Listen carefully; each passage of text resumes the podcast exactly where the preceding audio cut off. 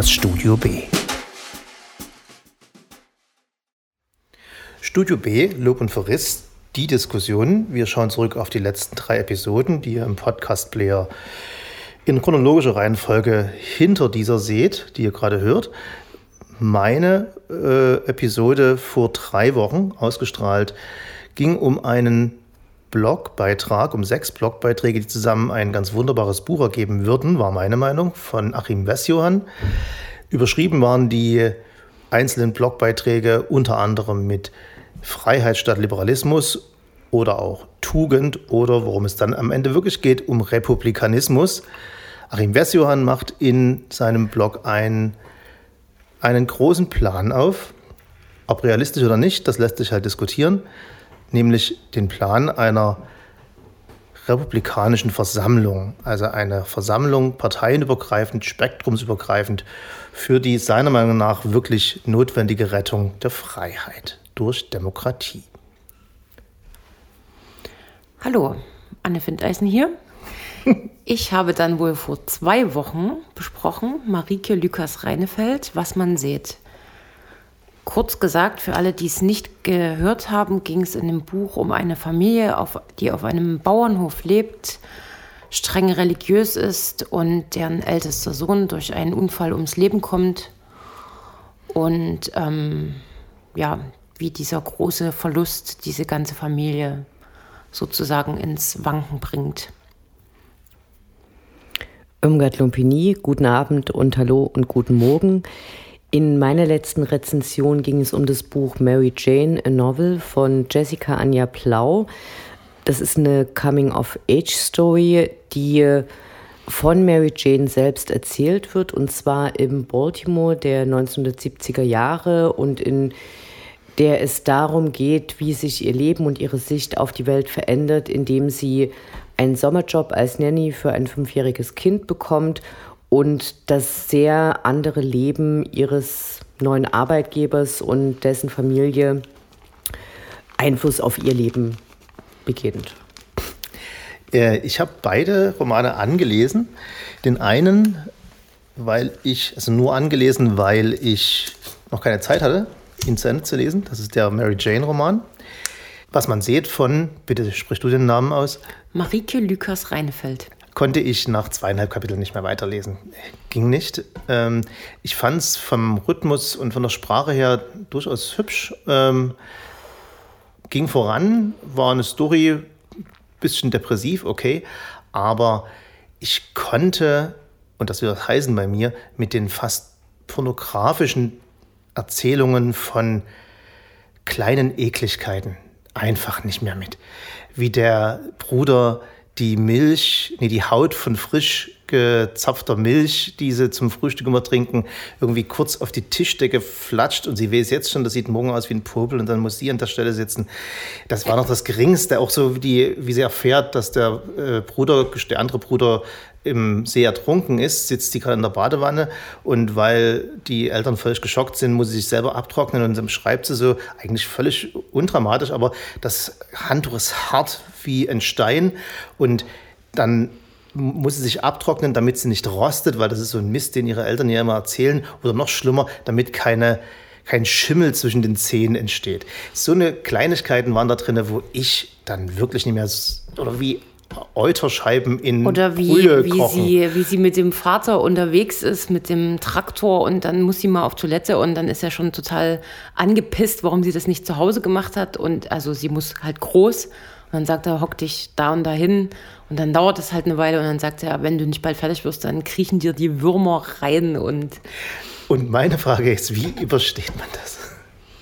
Ja, also das ist halt einfach Teil des Buches. Das gehört einfach dazu und das gehört auch zu dieser ganzen Stimmung, die dieses Buch aufbaut und die dieses Kind, das ist ja, die ist ja noch ein Kind, also sie ist zehn Jahre alt, als das Buch beginnt, am Ende dann zwölf, ähm, die die natürlich traumatisieren und worauf sie ihre ganze Gedankenwelt auch aufbaut und Lebenswelt.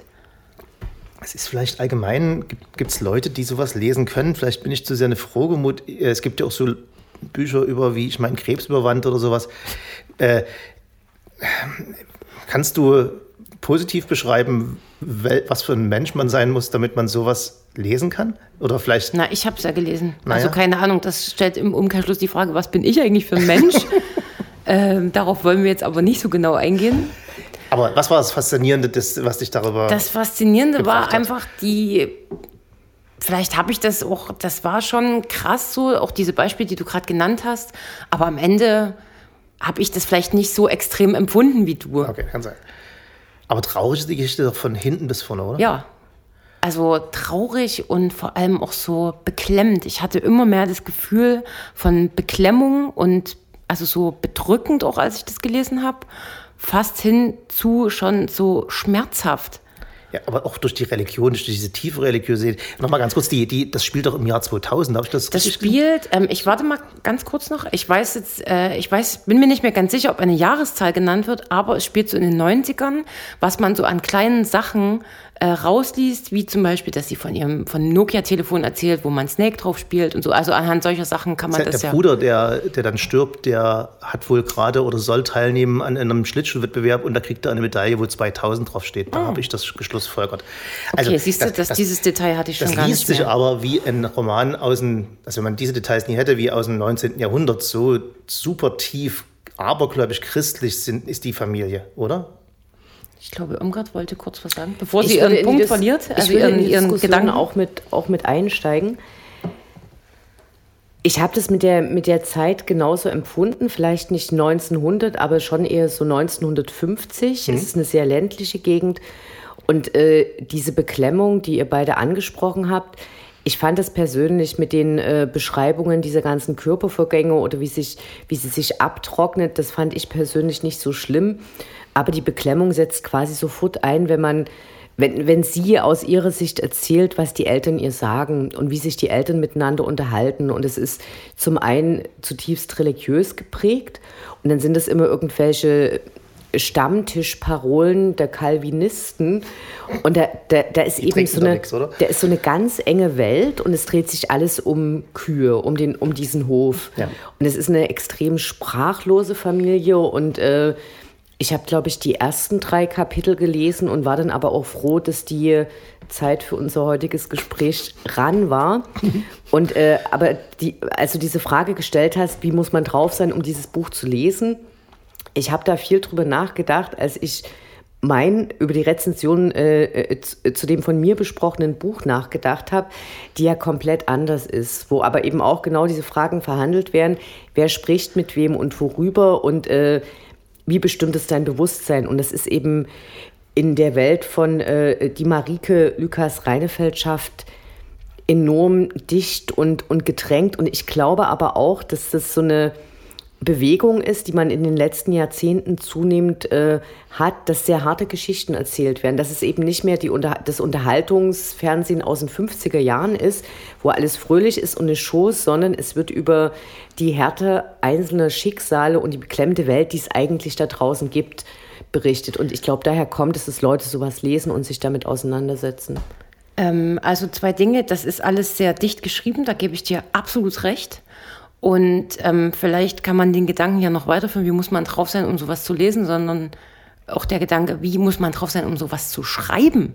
Also das ist doch mal die Härte, oder? Ja, stimmt. Und ich habe mir ein Interview mit ihr angehört, ähm, wo sie auch, also sie hat vorher nur Gedichte, also nur in Anführungszeichen, ne, Gedichte veröffentlicht. Das war ihr erster Roman und sie hat auch gesagt, ich musste zuerst, weil sie selber, als sie drei Jahre alt war, ihren Bruder verloren hat durch einen Unfall, glaube ich, ähm, sie musste zuerst über dieses Thema schreiben, weil das wahrscheinlich so tief in ihr drin gesessen hat, bevor sie ein anderes Buch schreiben konnte. Und also was, was, was muss in einem vorgehen, so kompromisslos und schonungslos sowas zu beschreiben auch? Also das finde ich schon, das ergreift mich schon sehr. Ich, äh, da es ja einen Markt dafür gibt, oder sag ich Markt. Und ach so, warte, bevor ja. du weitersprichst, Entschuldigung, das ja. will ich, wollte ich noch äh, kurz hinzufügen. Und bei ihr habe ich aber jetzt nicht das Gefühl, sie schreibt das, weil es einen Markt dafür gibt, sondern sie schreibt das oder hat es so geschrieben, weil sie es so schreiben musste. Na, schon klar. Äh, ich meine doch nicht Markt, sondern dass es Rezip Rezipienten dafür gibt, die das lesen wollen. Ansonsten würde ich fast sagen, das ist fast unfair, im Leser sowas überzuhelfen, sein eigenes, sein eigenes seine eigenen Schwierigkeiten oder Probleme mit, mit seinem eigenen Leben. Äh, sozusagen der, Le der Leser als der Therapeut hat für mich ein Gefühl von Unfairheit. Aber der Leser ich muss es ist ja doch nicht lesen. der Leser, ist, muss es nicht du lesen, musst klar, es nicht aber, lesen. Und, ne, aber und der Therapeut ist ja in, in therapeutischer, äh, also ist das ja der, der auch antwortet, aber der Leser antwortet ja nicht. Ja, also du liest es ja alleine zu Hause ja. und schreibst ihr nicht.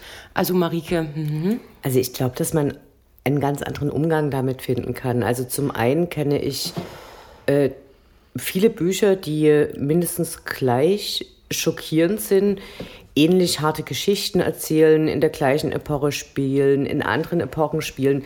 Und ich glaube, der Umgang, den man damit auch finden kann, ist, ähm, dass es nicht nur diese Beklemmung auslöst und diese absolute Härte, sondern dass es äh, einen zum einen mit seiner eigenen Existenz tatsächlich ein bisschen versöhnen kann und dass es fast etwas Tröstliches haben kann, weil du ins, weil du siehst es und liest das und äh, es gibt Leute, denen es noch schlechter geht, meinst du? äh, naja, nee, du siehst, du kannst es ja immer nur so weit nachvollziehen oder interpretieren oder in dir was auslösen lassen, wie es dein eigenes Bewusstsein und deine Erfahrung überhaupt erlauben. Und äh, dieses anderen Leuten, denen es noch schlechter gibt, finde ich jetzt so ein bisschen platt, aber ähm, ja, natürlich, die Existenz vieler Leute ist wesentlich schwerer und äh, kann eben auch äh, zum kurzen, dankbaren Innehalten führen, die, äh, das heißt, äh, es ist eine richtig schöne Scheiße. So, aber, und ich fand doof auch scheiße und meine Kindheit war auch nie prall, aber das, Okay. das ist es jetzt nie gewesen. ähm, ja, ich gebe dir da recht, auch mit dem, äh, also so Selbsterkenntnisse. Ne? Ich habe ja auch viel darüber nachgedacht, auch was das halt in mir so ausgelöst hat, dieses ganze Thema. Und es kann einen ja auch dazu führen, selber Sachen besser zu machen. Also manchmal, es muss ja jetzt nicht gleich ein, ein krasser Verlust sein, aber wie man halt manchmal mit Menschen umgeht ne? und merkt so, oh, wie könnte sich der andere dabei fühlen? Der Gegenentwurf, und das war für mich dann die frappierende ähm, Erkenntnis, wie völlig unterschiedlich eure beiden Bücher sind, also das Mary Jane und das Wer den Wind seht. Wer Wind sieht. Wer Wind seht. Der Gegenentwurf bei Mary Jane ist gleiches Alter, bisschen älter, 14, bisschen 14. älter vielleicht, ähm, auch Ich-Erzählerin und auch aus einem christlichen Haushalt kommend, wo man bestimmte Worte nicht sagen darf und so weiter. Also der gle- gleiche Quatsch äh, wird da auch Kindern erzählt.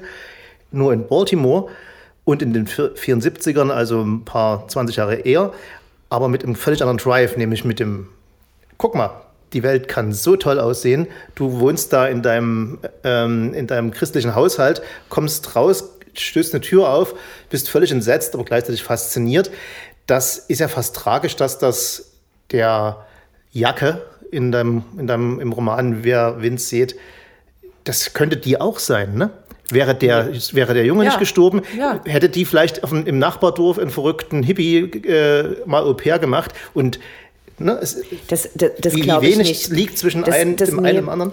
Ähm, also ich kann verstehen, wie man äh, zu dieser Überlegung kommen kann und ich möchte ein bisschen widersprechen. Okay. Und zwar äh, der ganz wesentliche Unterschied ist, dass äh, Marike Lukas Reinefeld eine extrem repressive, kalvinistische Familie, die keine Worte hat äh, und die Kühe züchtet, beschreibt.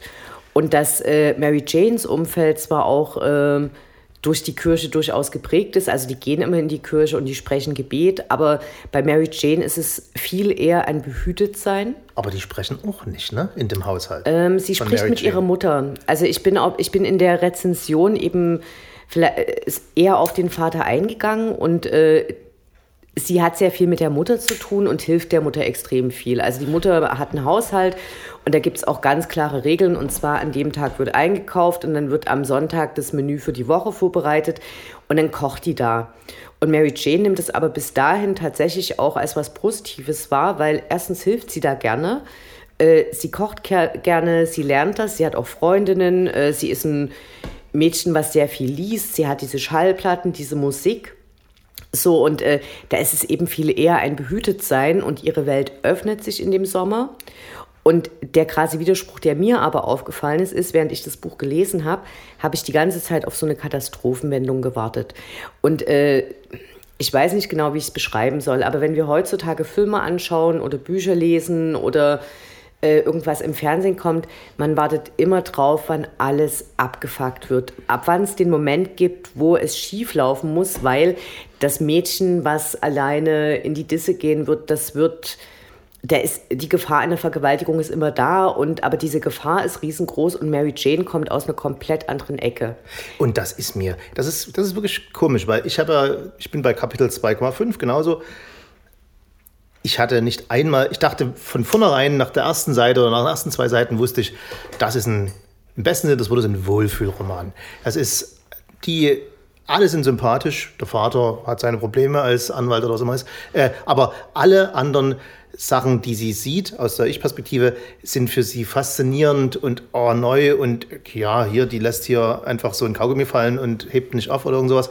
Äh, das, das lösen wir alles. Und man, man, hat richtig vor Augen, wie die, wie die auf immer Ordnung in diesen Haushalt, in diesen Chaos-Haushalt, wo sie da Au pair macht, äh, reinbringt. Und das wird eine tolle Story. Das war mir nach zwei Seiten komplett klar. Der Unterschied ist, ähm, äh, zu dem Buch, was Anne Findeisen besprochen hat, dass Jacke irgendwie sich in dieser repressiven Welt zurechtfinden muss und eben keine Unterstützung hat, mit der Trauer umzugehen. Und Mary Jane, äh, und das ist eben das, das Reizvolle, die Gesellschaft gibt ja Kindern und auch Teenagern ganz selten so eine Ebenbürtigkeit und nimmt die als Person wahr. Und in dem, äh, und, und das ist das ganz Tolle an dem Buch, dass ja. eben die Persönlichkeit von Mary Jane von äh, den Cohns und ihren Gästen Jimmy und Shiba akzeptiert wird, weil der Mann eben ein äh, Psychiater ist, der Gesprächstherapie anbietet. Und dann sind da ganz viele harte Themen dabei, es passieren auch ein paar Scheißsachen. Und es ist eben das, wo man immer so ein bisschen wartet, so äh, kippt's jetzt, aber das sind die Erwachsenen und die machen das auch immer ganz klar und sprechen offen also es gibt dann auch Gespräche, wo äh, die fünfjährige Izzy dann nicht mehr dabei sein darf. Und die sprechen dann aber zum Beispiel auch über, über Untreue und Mary Jane fällt äh, vom Stuhl herunter, als sie lernt, dass äh, Shiba und Jimmy, der sexsüchtig ist, eine offene Ehe führen und lernt dann, dass es aber gar nicht von dem Jimmy ausgeht, der die ganze Zeit mit irgendwelchen Frauen schlafen will, sondern dass es Shibas Idee war. Und dann unterhalten sie sich darüber und dann gibt es auch Verwürfnisse, aber äh, Mary Jane kann Gedanken entwickeln und darüber sprechen. Und das ist was komplett anderes als eben bei und Jacke. In, und in dem Zusammenhang hätte mich jetzt, also interessiert mich jetzt, ähm, ich hatte, hatte das ja vorhin gesagt, ähm, die Jacke erzählt es ja aus ihrer Perspektive und durch diese Sprache, die sie wählt, die ist ja eins zu eins mit ihrem Wesen so und ihrem Erfahrungsstand. Ist das bei Mary Jane auch so? Äh, absolut genauso, aber man merkt eben, dass die Mary Jane aus einem anderen Haushalt kommt. Also die geht da zum Beispiel eben hin und soll jetzt dieses Kindermädchen sein und dort ist komplettes Chaos und ähm, dann macht sie aber Vorschläge. So, und äh, sie hat Man merkt auch, dass sie mehr liest, ne? Also, weil äh, ja. Jacke, Jacke ist, kommt mir ein bisschen lernbehindert vor, also mit die Uhr nicht, nicht lesen können, kommt so im ersten Kapitel vor, dass sie so Schwierigkeiten hat äh, und ewig mit dem Vater geübt hat, nee, das bis sie die Uhrzeit ist konnte. auf jeden Fall auch sehr, naja, sehr das Bildungs- und weltfern. Richtig, ja. und Mary Jane kommt aus einem Bildungs- also das, das, das mal als, als Argument, äh, wenn du Kindern Bildung entziehst, kommen sie mit solchen Sachen nicht klar. Wenn du äh, Kindern Bildung gibst, können sie sich auf neue Situationen einstellen. Das ist das, das positive Bild von also Mary ich, Jane. Ich, würde es vielleicht gar nicht so an der Bildung festmachen, sondern um einen Bogen zu Achim Wessjohann zu schlagen, ähm, tatsächlich zur Teilhabe. Die Mary Jane wird das so ernst genommen, dass eben äh, dieser Chaos-Haushalt sie dann nicht auslacht, als sie dann sagt, äh, okay, kochen meine Mutter macht jede Woche ein Menü und jetzt setze ich mich auch so hin und der Einfachkeit halber mache ich die Planung wie immer mit meiner Mutter und wir gehen das einkaufen und das werden wir auch so kochen und sie dafür total viel Wertschätzung erfährt. So, und äh, sie hat diese Liebe zur Musik und dann kommt eben dieser Musiker und alle singen zusammen und äh, da ist eben so eine ganz andere Wertschätzung da und ihr wird Teilhabe ermöglicht und die wird gefördert und das ist eben in dieser kalvinistisch restriktiven Umgebung überhaupt keine Option. Teilhabe als große Überschrift, aber nicht nur Möglichkeit zur Teilhabe, sondern fast schon die verdammte Pflicht zur Teilhabe ist, was Wes Johann in seinen sechs Blogbeiträgen, wie gesagt, ist ein Buch wert, als These aufstellt. Und mich hat, obwohl ich eigentlich ja sonst eher die lustigen Bücher beschreibe, das wirklich ein bisschen geflasht. Und zwar, jeder ist ja zurzeit in seiner eigenen Bubble unterwegs und wenn man versucht, was zu lesen, was sich zwischen den Bubbles abspielt, landet man bei so irgendwie Feuilletons, wo so ein bisschen geschwafelt wird. Und hier kommt aber einer, der aus der Praxis kommt, Geschäftsführer der Grünen im Sächsischen Landtag, übrigens nicht parlamentarischer Geschäftsführer, habe ich mir erklären lassen. Das ist ein gewählter, er ist Geschäftsführer, er ist so für die Verwaltung im Hintergrund zuständig. Aber der halt den Politikbetrieb seit Jahren innen auswendig kennt und der mal wirklich eine andere Idee hat. Die ist jetzt, die klingt nicht so super neu. Ne? Wir setzen uns mal alle zusammen und versuchen mal niemanden auszuschließen. Ich sage mal so runder Tisch. 89, 90, 91 war so das letzte Mal, als man das gehört hat, zumindest in Deutschland.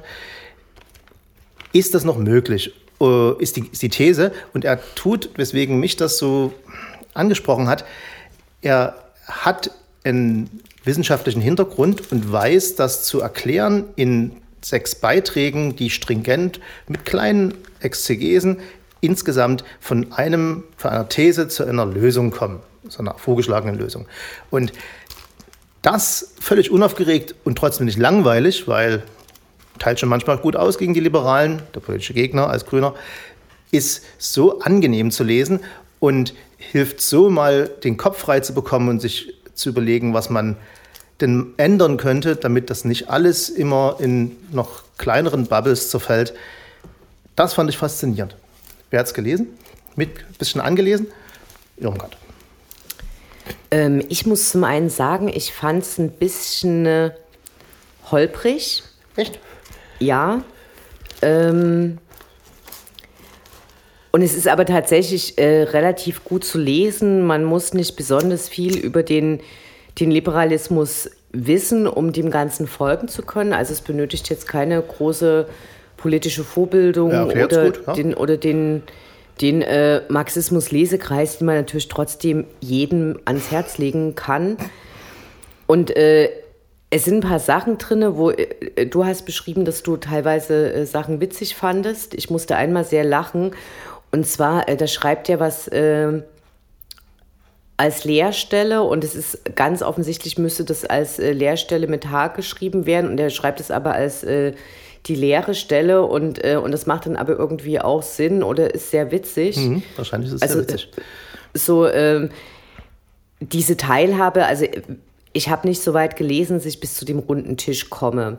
Also was ich an der Stelle allen ähm, Hörerinnen und Hörern empfehlen möchte, ist ein äh, Twitter-Feed und zwar äh, geht es darum, zu zeigen, was an diesem Tag 1990 passiert ist. Okay. Und äh, das wird mit Zeitungsartikeln gemacht und mit Meldungen.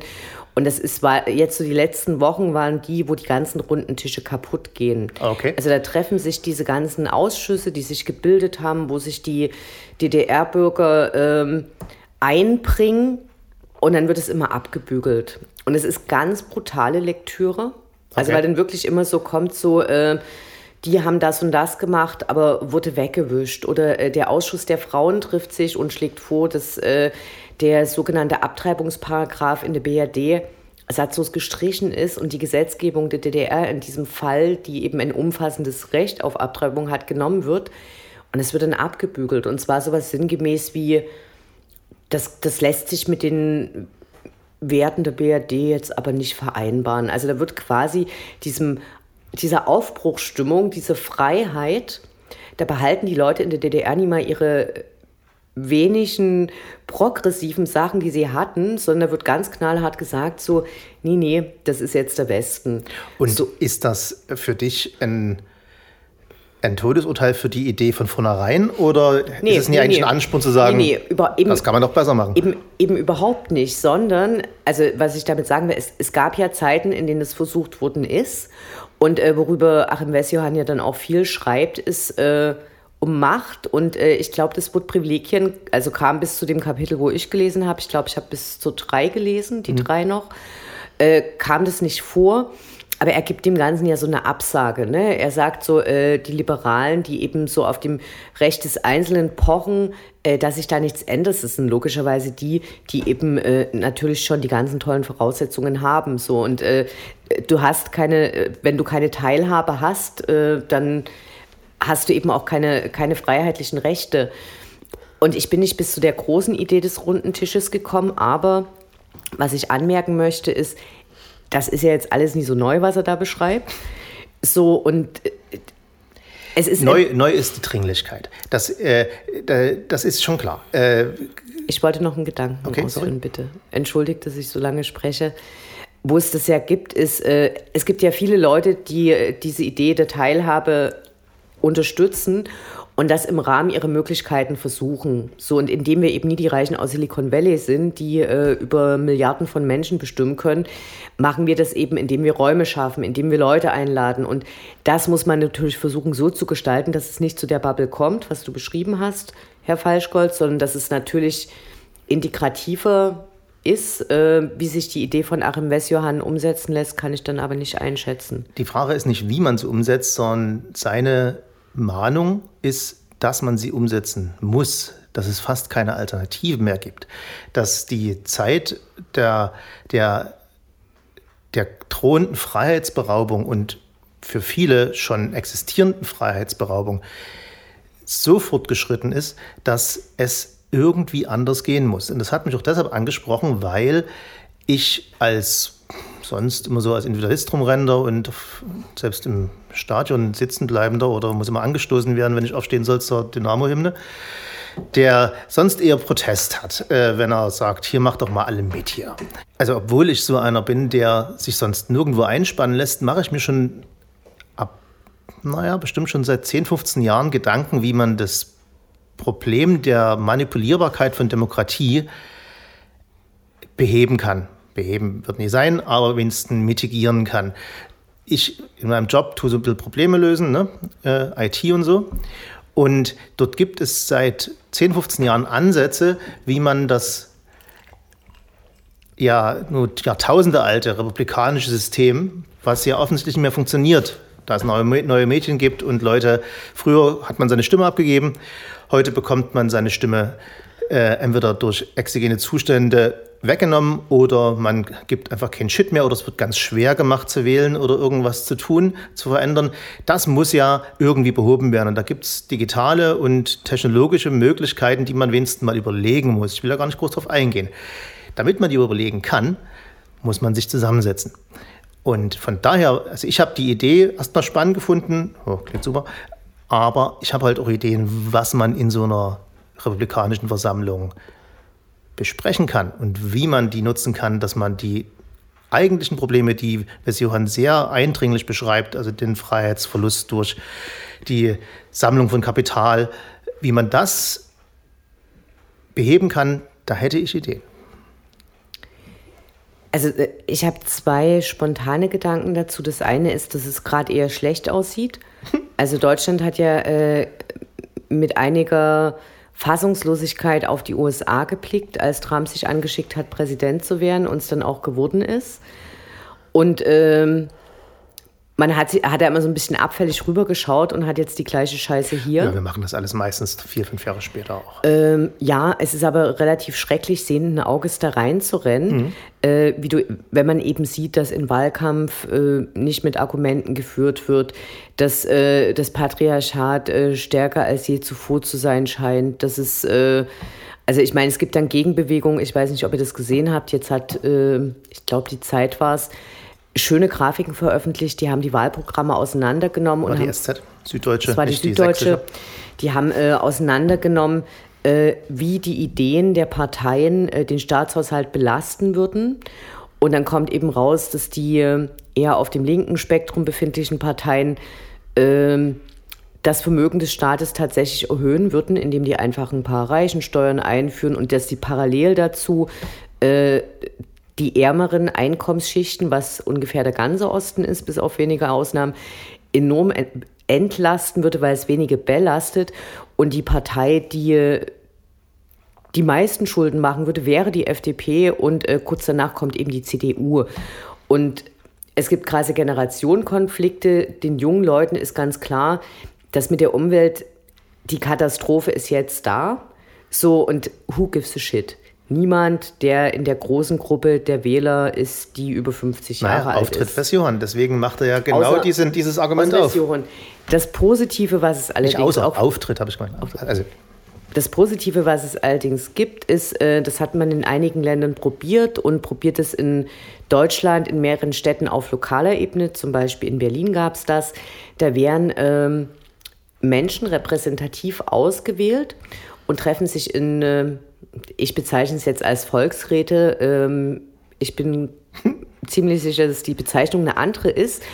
Und äh, diese Bürger können ihre Themen nennen, die sie als vorrangig und wichtig äh, betrachten und Vorschläge erarbeiten. Und die gehen tatsächlich in die äh, Regierungstätigkeit des jeweiligen Distrikts, der Stadt und so weiter ein es war eine sehr interessante Sache, weil man äh, dort, und ich meine, es war in den Niederlanden, die waren da Vorreiter, kam raus, dass diese ähm, zufällig, aber repräsentativ ausgewählten Menschen, also sprich Geschlecht, Alter, Einkommen, Background, das wurde alles berücksichtigt, dass denen ihre erarbeiteten Vorschläge wesentlich progressiver und auf Teilhabe ausgerichtet waren, als man das immer so wahrnimmt, wenn man heute die Zeitung aufschlägt oder feststellt, was Laschet jetzt schon wieder für eine Krütze von sich gegeben hat, weil die immer denken, wir müssen am rechten Rand fischen, weil die Leute ja gar keine Änderung haben wollen. Und dem wurde dort entschieden entgegengetreten, weil die Leute tatsächlich erkannt hatten, dass wir viel besser leben können, mehr Teilhabe haben können, mehr Freiheiten, wenn wir ähm, das allen Leuten ermöglichen. Und das ist so das Positive, was mir zur jetzigen Situation da gerade einfällt. Ich glaube, das ist, ähm, also das hört sich alles ziemlich gut an, aber ich glaube, das ist schwierig, auch gerade vielleicht so, Entschuldigung, dass ich das jetzt so sage, aber in dörflichen Gegenden, wo Leute vielleicht auch eher ein Haus haben und Land und irgendwie Besitz, äh, dass sie davon was abgeben sollen, oder? Also das ist ja so die, das Gefühl, was bei mir manchmal so rüberkommt. Also ja, wie du gesagt hast, sie wollen, dass also eigentlich alles so bleibt oder von mir auch besser wird, solange sie halt nichts abgeben müssen. Naja, und der Witz ist der, dass. Das war jetzt das, vielleicht ein bisschen plakativ. Nee, das ist aber, dass, dass der Gedanke ist ja, dass, der, dass es den gibt, ist ja klar. Wir sehen ja die AfD-Wahlergebnisse in der sächsischen Provinz.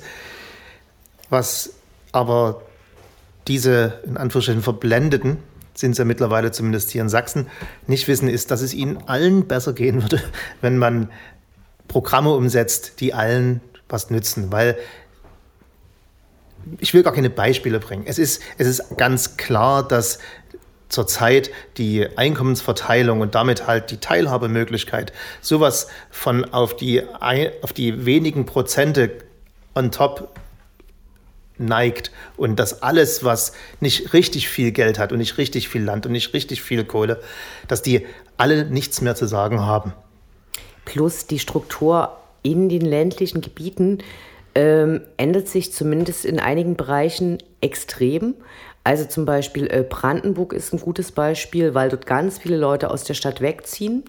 Und das sind eben auch gut ausgebildete Leute, die einen guten Job haben, äh, die sich eben dann, die in Berlin sich keine Wohnung leisten können, aber auf dem Lande schon und die dort tatsächlich in so eine Gesellschaft reinwirken. Das funktioniert natürlich nicht in Gegenden, wo du eben gar nicht hinziehen kannst, weil du nicht die Nähe zur Stadt hast, wo du so arbeiten kannst. Und jetzt könnte man natürlich ketzerisch sagen, und wer reagiert auf dem Land in Brandenburg ist die SPD, während es hier die CDU ist. Man zieht natürlich ungern in die vorsächsische Schweiz, in ein Land, wo Klar, nur AfDler sind. Ne? Aber selbst, selbst bei Dresden hat sich das in den letzten äh, 20 Jahren gezeigt, der Speckgürtel vergrößert sich immer mehr. Also es gibt viele Leute, die in irgendwelchen EDV-Routen arbeiten und die wohnen in Bannewitz und die wohnen in äh, Wilstruff und äh, so, das breitet sich aus.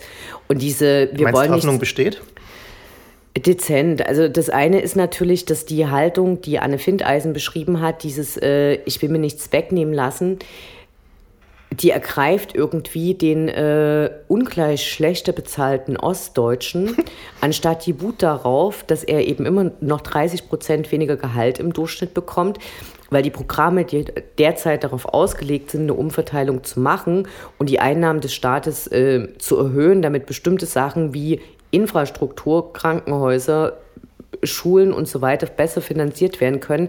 Da geht es, äh, um den Herrn Falschgold da mal kurz zu unterstützen, da geht es um die Leute, die Millioneneinkommen haben. Also da muss man schon mehrere hunderttausend im Jahr verdienen, damit man mehr weggenommen bekommt. Und das ist was, was, glaube ich, die Dorfbevölkerung äh, was bei denen noch nicht angekommen ist. Die gucken natürlich nach unten und denken, dass sind die Ausländer jetzt die Handys aus dem örtlichen Laden wegnehmen. Und das ist natürlich Bull. Ich wollte nur gerade noch sagen, ähm, wenn du jetzt dieses Beispiel Brandenburg bringst, wo du sagst, Leute ziehen aus den Städten weg aufs Dorf und das ist ja was ähm, Befruchtendes, sage ich jetzt mal. Aber ähm, gleichzeitig hast du ja dazu gesagt, ähm, weil sie sich das in der Stadt nicht leisten können. Also tun sie ja im Prinzip jetzt nach dem, was wir so gesprochen haben, sozusagen das Richtige, aber aus, der, aus den falschen Gründen, oder? Das ist wurscht. Wenn du das Richtige machst, machst du das Richtige. Also das Ding aber ist, vielleicht würden die ja auch lieber in der Stadt wohnen und das ist ja dann aber Das doch ist- auch wieder scheiße für die, wenn die eigentlich lieber da wohnen würden, sich das aber nicht leisten können und deswegen woanders hinziehen müssen. Das ist scheiße, aber das Ding ist, äh, worüber wir tatsächlich sprechen, sind äh, Sachen, die eine Wirkung haben und nicht über den ihre intrinsische Motivation.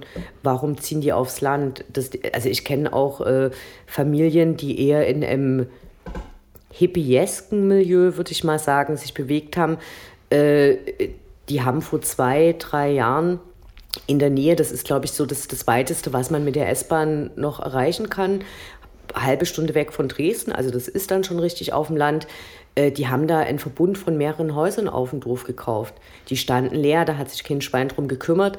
Das können die sich leisten und natürlich bringt denen ihre Anwesenheit. Also zum einen wollten die aufs Land, weil Kinder, Natur, der Bach, die Kinder können alleine rumrennen und da aufwachsen. Und gleichzeitig bringt denen ihre Anwesenheit ja trotzdem wieder in eine Befruchtung. Also als ich auf dem Dorf aufgewachsen bin, hätte ich mir das aber gewünscht, dass da mehr Leute von außerhalb kommen, die äh, vielleicht noch was anderes sagen als der Stammtisch. Ähm, das verstehe ich schon alles. Ich habe mir jetzt einfach nur so mich da so reinversetzt und mir gedacht, ähm, also ich suche eine Wohnung und äh, in der Neustadt ist ziemlich schwierig, was zu finden.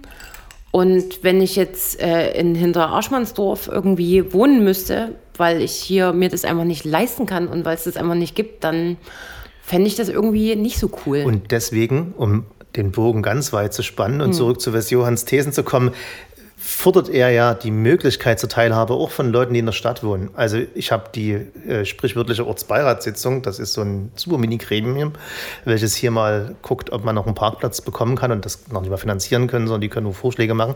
Selbst das ist ja ähm, etwas, wo man einfach mal mitmachen muss. Also das heißt, ähm, man muss natürlich die Zeit dafür haben.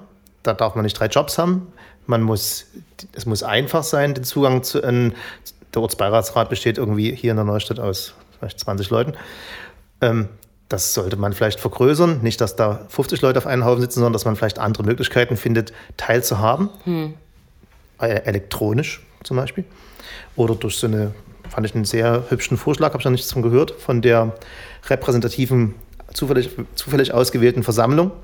Die, die Frau meines äh, Bruders ist da zufällig ausgewählt worden als Bewohnerin vom, vom Wedding und nimmt da an solchen Sitzungen teil und bringt sich ein. Okay. So, also ich werbe für diese wirklich auch schnell durchlesbaren Zeilen von auf dem Blog Wes Johanns Worte, der sich hoffentlich bald umbenennt. Genau, und ich möchte äh, noch eine Ergänzung für unsere Hörerinnen und Hörer bringen, die wie Anne Findeisen mit der Situation der Wohnung in Dresden enorm unzufrieden sind. Das ist zum Beispiel jetzt eine Bewegung, die in den letzten Monaten enorm an Kraft gewonnen hat. Es gibt nicht nur die äh, große Kampagne äh, Deutsche Wohnen äh, enteignen in Berlin, die abgestimmt werden wird zur Bundestagswahl, weil die eben die erforderlichen, ich meine 200.000 Unterschriften eben einfach mal eingesammelt haben. Auch in Dresden gibt es so eine Initiativen. Die haben zum Beispiel jetzt gerade einen kurzen Fragebogen veröffentlicht, wo die erstmal abfragen, wem in der Stadt gehört denn alles. Es gibt äh, Bestrebungen und auch Aufforderungen an die Stadt, diesen Riesenfehler damals, Dresden zu entschulden, indem man alle Sozialwohnungen verkauft. äh, dass man das quasi versucht ein bisschen zu korrigieren. Also es gibt auch für diese Probleme Teilhabemöglichkeiten. Und dann ist es vielleicht nicht der große runde Tisch, den sich Westjohann wünscht, aber. Ich finde mehr positive Beispiele als ihr heute. Das aber Beispiel, ich hatte auch das positivste Buch. Das Beispiel interessiert natürlich unsere Hörer in Adelaide oder in Boston ganz wenig. Deswegen mache ich mal einen, mache ich mal einen Vorschlag äh, oder mache mal einen, einen Ausblick auf die nächste Episode in unserem Podcast. Du wolltest noch was sagen. Sorry. Wir wollten am Ende noch mal dieses, äh, wie seid ihr eigentlich auf diese Bücher gekommen? Ach so. Was, warum lest ihr sowas im Sommer oder irgendwie so? Ja, das, ich schneide es irgendwie rein. So, dann fang an. Anne Findeisen hat sich gewünscht, dass wir jetzt noch kurz auf das Thema eingehen, wie wir unsere Bücher auswählen. Das habe ich mir gewünscht, finden. weil äh, während äh, keine Hörerschaft quasi anwesend war oder mithören konnte, stellte mir Irmgard die Frage, wie kann man denn sowas im Sommer lesen? Oder was lest ihr denn eigentlich im Sommer? Und dazu wollte ich noch sagen, und das passt vielleicht auch nochmal zu der Frage vom Anfang, was muss man eigentlich für ein Leser sein, um so ein Buch zu lesen? Ich bin da total zufällig reingeschaut. Ich bin in die Buchhandlung meines Vertrauens gegangen, weil ich sehr enttäuscht war von dem Buch, was ich vorher gelesen hatte. Und ich dachte, ich will jetzt mal ein gutes Buch wieder lesen. Und bin ich da reingegangen, bin da erst so ein bisschen, habe ich mich selber erst so ein bisschen durch die Regale gearbeitet und hatte mir auch schon eins ausgesucht. Titel und Autor habe ich schon wieder vergessen. Und dann äh, fragte mich der nette Mitarbeiter so, ob er mir helfen kann. habe ich gesagt, ja, und dann habe ich ihm meine Lage erklärt. Und dann hat er mir halt das empfohlen, was er sich selber gerade in den Rucksack gepackt hatte. Und das war das? Und das war genau das. Okay. Herr Falschgold findet seine Inspiration am Kneipentisch. Genau, an dem mir Achim Versiohan öfters mal gegenüber sitzt. Also ich kenne ihn persönlich. Muss man sowas eigentlich vorher sagen für so eine Rezension? Nee, ne?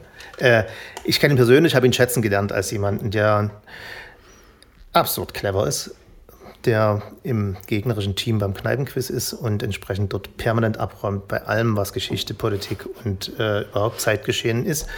Und habe äh, irgendwann mal gelernt, dass er einen Blog hat. Und war, wie gesagt, ziemlich begeistert.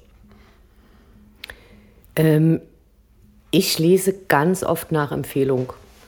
Also viele Magazine, also in meinem Fall sind es viele US-amerikanische, aber die deutschen Zeitungen machen das ganz genauso. Da gibt es im Frühjahr eine fette Beilage, welche Bücher erscheinen neu.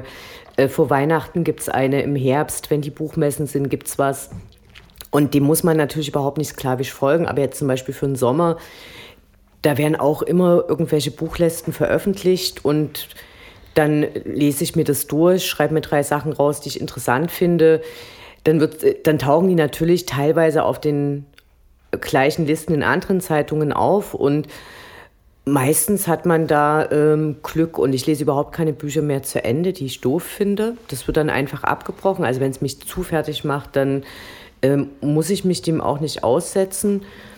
Oder äh, man nimmt Empfehlungen von Freunden aus der Kneipe und man passt im Fernsehen auf. Und äh, vor vielen Jahren hat zum Beispiel mal Harald Schmidt American Psycho empfohlen und äh, ich hatte gelesen, dass der damit auch auf Lesereise gegangen ist und habe mir das daraufhin zum Geburtstag gewünscht.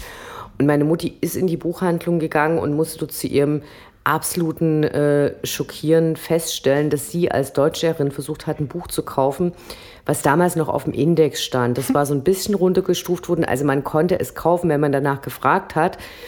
Aber die Buchhändlerin hat da nicht so knitisch reagiert. Auf dem Dorf. Nee, es war nicht auf dem Dorf. Meine Mutter ist, äh, geht schon eher in die großen Dresdner Buchhandlungen. Keine und, Bückware. und, das, und es war, es war quasi nochmal Bückware wie zu DDR-Zeiten und ich habe es dann aber geschenkt bekommen. Okay, das war die Diskussion von Studio B mit, der, mit dem Gespräch über die letzten drei Episoden. Die nächste Episode wird von mir sein. Es wird ein eine Serie besprochen werden, und zwar eine Serie, die sich, wie sich das gehört, nicht mehr um Politik und so einen ernsthaften Quatsch dreht, sondern um einen sogenannten Mörderbot, also einen Roboter, der hauptsächlich dafür da ist, andere Leute umzubringen und der auf einmal ein Gewissen entwickelt. Das klingt ganz nach dir. ja, ist aber toll. Ist ein psychologischer Thriller, kann man fast sagen. Es werden Sachen wie Autismus und Asperger und alles Mögliche, auch Gefühle und Menschen und alles Mögliche, werden fantastisch amüsant abgehandelt. Bis dahin.